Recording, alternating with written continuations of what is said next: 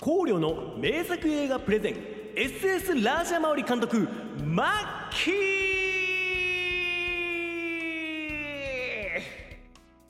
はい皆さんこんにちは。考慮です。このラジオは一人でも多くの人に良き映画ライフををコンセプトに声優俳優として活動する考慮が名作映画やそれらにまつわるものをプレゼンするラジオです。通勤通学家事や雑務など毎日の決まったルーティン時間を映画選びの時間として役立てていただけたら嬉しいです。知識の上下に関係なく一緒に映画界を盛り上げていきましょう。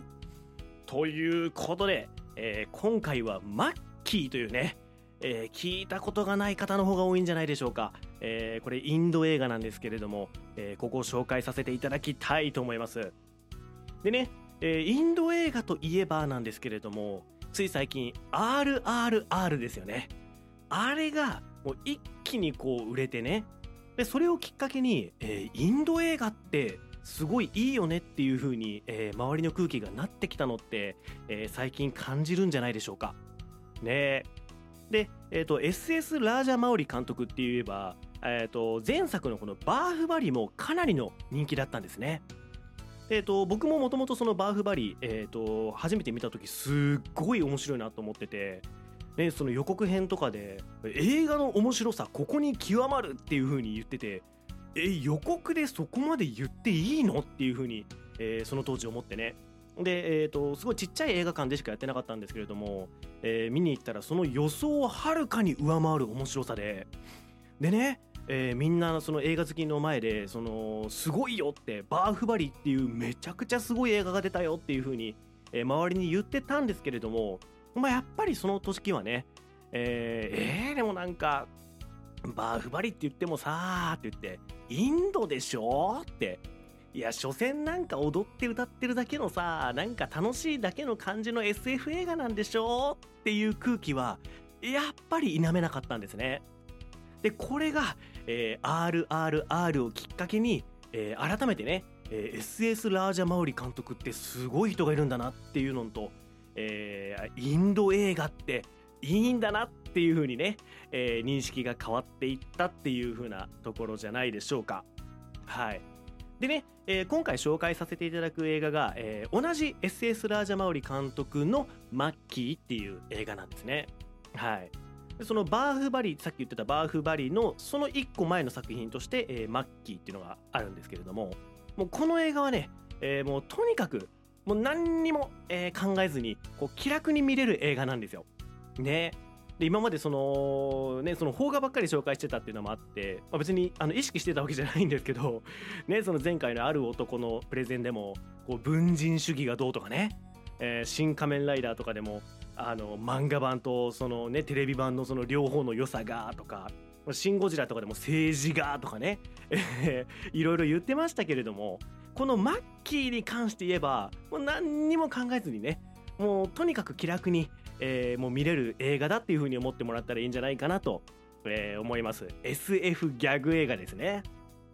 高陵の名作映画プレゼン。えーその代わり最初の時点でかなり、えー好みはきっぱり分かれると思うんですね。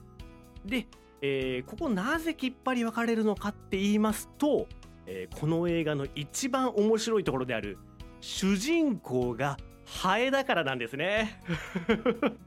そう主人公がハエなんですよ。でこれが、えー苦手な人にとってはも主人公がハエってだけでもうダメだと思いますしもう面白い人からしたらもう主人公がハエっていうだけでもう面白いですよね。もうその時点ですでにもう面白いことが確定してると。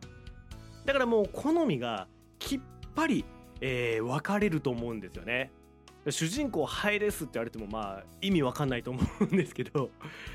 もともとはね、えー普通の男性だったんですけれどもその映画の中でねこう最終的に敵となる、えーとある男の人と同じ女性をね、えー好きになってしまってでそのことがきっかけで、えーとある事件っていうのが起こってしまってその結果、えー主人公はハエになると。はい、まあ、ここまで聞いてもねいやいやいやわからんわからんってなると思うんで その、えーなんでハエになったかとか、えーハエになった結果どうするのかっていうところはね、えーぜひあなたの目で、えー映画を見て確かめていただけたら嬉しいです。でそのハエとね敵との戦いを描いている SF ギャグ映画なんですけれどももうとにかくね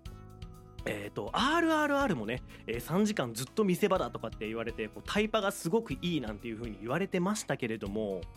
このマッキーもねなかなか負けじと、えー、面白いシーンが満載なんですよ。ね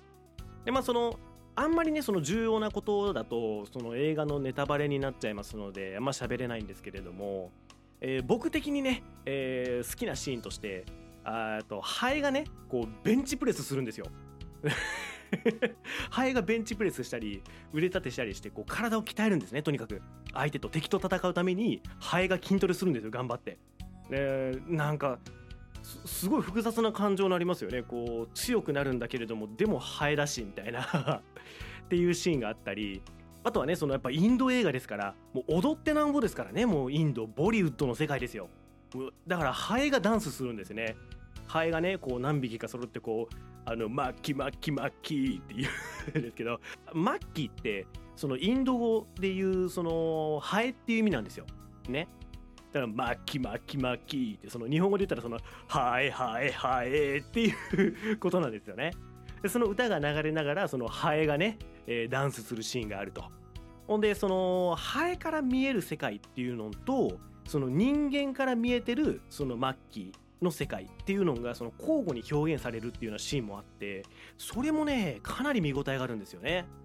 こう当たり前のように僕らが過ごしてる日常がハエ目線だとどんな風に見えるのかっていうのを、えー、こううまくねあのハエの世界だとこうでも人間から見たらこうっていうところをこううまく折り合いつけながら、えー、表現されてるシーンもあったりしてでも本当ねネタバレになるのであんまりこういろいろは言えないんですけれどももうとにかくえー、劇中ずっとこう飽きさせないような展開があるんですね。でまあ、ハエが戦ってるだけでもずっと飽きないんですけど まあそもそも飽きないんですけど、えー、それを踏まえても、えー、面白いシーンがたくさんあるということなんですね。五両の名作映画プレゼンでね、えー、インド映画って、えー、いっぱいあるんですよ。ね、その日本だとこうインド映画ってそこそんなたまにしかね、えー、見かけないイメージあるかと思うんですけど実は世界で一番映画が作られてる国ってアメリカでもなく中国でもなくインドなんですよ。ねこれ驚く方いるんじゃないでしょうか。ね 実はインドが一番、えー、映画を作ってる国なんですね。このボリウッドなんていう風に言ったりもするぐらいですからもうとにかくインド映画っていうのは実は多いんですよ。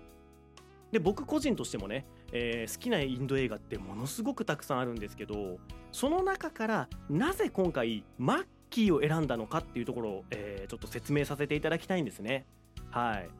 そのなんか別にこうねあのマニアックな映画知ってるんだぞ俺っていうことをアピールしたいわけじゃなくって あのちゃんと理由があるんですよ。ね。でえっ、ー、とそれなんでかっていうとこなんですけど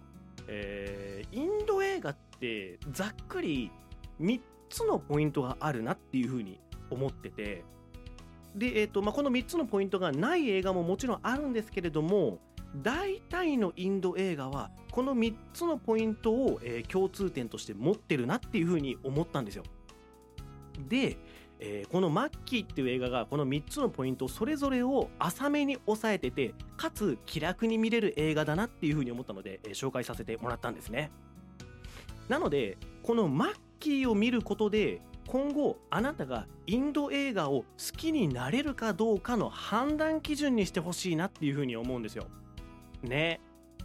からこの3つのポイントをね、えー、ちょっとそれぞれ、えー、解説させていただきたいんですけれどもえー、まず1つ目ですね、え、意外とグロいシーンが多いっていうことなんですよ。ね。これあの RRR 見た方ってちょっと思ったりしませんでしたか？ねであのー、なんかのねえっ、ー、とニュースで載ってたんですけど、えー、とある方のね RRR の感想ノートっていうのが話題になったんですよ。ねでその方っていうのは、えエンタメだと思って見に行ったのにこう唐突にグロテスクなシーンっていうのが何回も何回もあって、えー、トラウマになってしまったと。でしばらくインド映画はもう見れないかもしれない。すごく、えー、不快な思いをしてしまったっていうふうに、えー、感想を述べてたんですね。でそれが、えーと、結構ね話題になったりとかして。だか確かにその RRR に関わらずインド映画ってね唐突にグロテスクなシーンあるんですよ。だから何の前触れもなく。しかもこうなんかパッケージとか見るとすごい楽しそうな映画でこうなんかねこうあったかい感じの映画っぽく見えるのに開けてみると結構えぐいことするみたいな シーンっていうのは意外と多いんですね。だからまあ多分なんですけど、えー僕ら日本人よりもインド人はその辺りの体制が強いのかなっていうふうに思うんです。だからその当然のように、えーパッとそのグロテスクな僕らにとってグロテスクなシーンが映ったとしてもインド人にとっては特にそれはこうそんなにこう強い刺激には感じてないからなのかなって僕はまあ思ってるんですね。でまあまあそこちょっとまだ考察はしてないんですけど、まあ、とにかくこのインド映画っていうのは、えーそういう感じの映画じゃないって思ってたとしてもいざ蓋開けてみると唐突にグロテスクなシーンがあるっていうことは、えー覚悟してた方がいいんですよ。だからこれ一つ目のポイントとして、えー唐突なグロテスクがダメな人っていうのはもしかしたら、えちょっと難しいかもしれないですね。だからマッキーも、え唐突にね、えグロテスクなシーンあるんですけど、えー、とそんなにねこうがっつりグロテスクって感じじゃないので、えーマッキー見た時にあこれぐらいだったらいけるかなって思った方は、えー大丈夫っていうことにもなるんじゃないでしょうか。紅葉の名作映画プレゼン。でもう一つですね、え2つ目なんですけれども、えーギャグっぽい描写で結構えぐめなことするんですよね。はい。これもねあの僕ら日本人の感覚だとえー、っていう場面結構多いんですよ。だからその RRR の前のそのバーフバリ SS ラージャか SS ラージャマウリ監督が作ったそのバーフバリですけれどもえー、とそのねこういう描写があったんですよ、えー、とそのバーフバリっていうその主人公がいるんですけど、えー片思いの女性っていうのがいてで、えーその片思いの女性に、えー自分の思いっていうその自分がどれだけそのあなたのことを好きかっていうことを表現するためにその女の人が寝てる間に女性の手にこっそりタトゥーを彫るっていうね。いやダメでしょ。ってそんなどどう思いますか？皆さんもしあなたが女性だったとしてですよこう寝てる時にその自分がもう見も知らないようなもう知りもしないようなねその辺のおっさんに「いやあなたのことが実はすごく好きでした」って言われて「あなたのことをすごく好きだったからそれを表現するためにあなたが寝てる間にあなたの手にタトゥー彫りました」って言われたら素敵ってならないでしょ？ならないんですよ僕らの感覚だと。でもその分かんないですよそこのそのインド人の感性は分かんないですけどその映画の中では結構それでその美徳として表現されるんですよ。ねえちょっとそこは理解しがたいとこではありますけどその国を超えてますからこう僕らがね理解しに行くしかないですよね。うん、でその他にもね、えー、と SS ラージャマウリ監督じゃなくてもそのきっとうまくいくっていう、えーそのヒューマンドラマみたいなのがあって、まあ、僕もすごく好きな映画なんですけどその中でもね、えー性格悪い先輩っていうのがいてでその先輩がねこう主人公のその家の部屋ですよねその部屋のドア越しにね、えーおしっこかけようとするんですよ。おいおいなんかお前出てこいって言って出てこないんだったらおしっこかけてやるぞって言ってねこうよしやるぞやるぞってこうなってるんですけどこう主人公はねそれを聞いてこっそりドアの下に、えースプーンを忍ばせるんですね。うん、でそのスプーンを忍ばせてそのスプーンに電流を流してその先輩がおしっこするとそのおしっこがスプーンに当たってそのスプーン越しに先輩の体に電流が浴びるようにするっていうね。ちょっとやりすぎじゃないですかそれはみたいな。もう結構ギャグ描写としてでこう先輩がグワーってなるんですけどそれ実写でやったら結構きついよってまあ僕らだと思いますよね。うん。まあでもねえーそれももう向こうはそのギャグの描写としてあのそういう感じですからあのそれも僕らが理解できるかできないかの問題なんですよね。うん、だからそこでちょっと引いちゃうなっていう人は、えーインド映画は合わないですしまあまあまあ乗り越えれるよと、まあ、それはそれでこう笑っていいんだったら笑えるよっていうふうに、えー思える人はね、えー大丈夫っていうところになりますね。だからマッキーもそのねハエになってどうやって敵と戦うんだっていうことなんですけどそのハエなりの特性を生かしてね結構いろいろやるんですよ。でそのまたギャグっぽい描写でかなりえぐいところまでやるんですね。そのちょっと相手に同情しちゃうけどそれはさすがにっていうような場面とか、えーいっぱいあってね僕もマッキー見てる最中それちょっとやりすぎじゃないかってこうハラハラしちゃうような場面いっぱいあったんですけど、えーそこもねあの乗り越えれるかどうかで、えーインド映画を好きになれるかどうかが変わってくるんじゃないかなと、えー思います。光陵の名作映画プレゼン。でね、えー最後ですね。これもう、えー皆さんもうね、えーお分かりだと思いますがいきなりかなりの尺を使って歌ったり踊ったりし出すんですよねはい。もう皆さんの中でインド映画って言えばこれじゃないですかね。うん。とにかくいきなり歌い出す。いきなり踊り出す。しかもそれもかなりの尺を使う。ね。えーとまあ、これもまたね、えー、と SS ラージャマウリ監督、まあ、すいませんね。僕があの SS ラージャマウリ監督めっちゃ好きなんですよ。で だから例えに出てくるのがその監督ばっかりなんですけど、えっと、そのさっき言ってたバーフバリーの、えー手前にですね、えーマッキーっていうのがあってそのマッキーのさらに2個手前の作品で、えーマガディーラ勇者転生っていう作品があるんですねでこれあの実は RRR の、えーラーマ役の人が、えーそのマガディーラっていうその映画の主人公を務めてるんですけれどもこのマガディーラでもねこういきなり踊り出すシーンっていうのがあるんですよでそれもあのーこう悪い女の人がねこうそのえっ、となんかお祭りみたいなのがあってその中からそのお金をくすねるんですね。うん、でお金をくすねてこう逃げようとする女性に対してそのお祭りの中にいたその主人公を含める集団が「おいちょ何してんだ!」って言ってこう追いかけるっていうシーンがあるんですよ。で追いかけてる最中にいきなり曲が始まって、えーみんなで踊り出しちゃうんですね。ほんであのねかなり尺使うんですよ。10分ぐらい踊ってたかな？ちょっと測ってないですけど10分ぐらいかけて踊り出してでしかもその逃げてた女の人と追いかけてる人たちがみんなで一緒に踊り始めるんですね。こうセクシーにこう腰くねらせたりなんてしちゃってね。いやいやいやいやお前は踊ってる場合じゃないだろみたいな。いやお前は踊るなよってってね。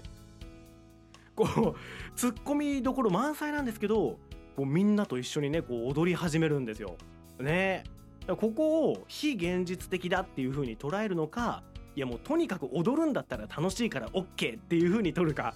ここなんですね。でマッキーもね、えー突然こう、まあ、ハエが踊り始めますから、えーそういうのがちょっと受け入れられないなっていう人は、えーインド映画はちょっと厳しいものがあるかもしれないですねでももちろんねえー、と踊ったり歌ったりっていうのがない映画ももちろんあるんですね。えー、と有名なやつだと「ホテルムンバイ」っていうね、えー映画がありましてそれはあの歌ったり踊ったりっていうのはなくてすごいシリアスな映画なんでそういうところはね、えー、と踊るのが苦手な方はぜひ、えー見ていただきたいなと思います。あくまでもそのインド映画全体の傾向として、えーこの3つのポイントっていうのは結構ね出てきやすいんじゃないかなと思います。でえーさっきも言ったようにこの映画今回紹介した映画「マッキー」っていうのはこれを3つともそれぞれ浅めに抑えていてかつすっごく気楽に見れる映画なんですね。はいなのでインド映画の入門編として、えーマッキーを最初に見るっていうのは僕としてはかなり、えーおすすめのやり方なんですね。えー汚い印象しかないハエなんですけれども見終わる頃にはね、えーキュートに可愛くさええー見えてくるはずです。えーよければ、えー SS ラージャマウリ監督のマッキー、えーあなたもハエを見て、えードキドキワクワクしてみませんか？ということで、えーこんな感じで今日は、えー映画紹介終わりたいと思います。それではあなたに良き映画ライフを。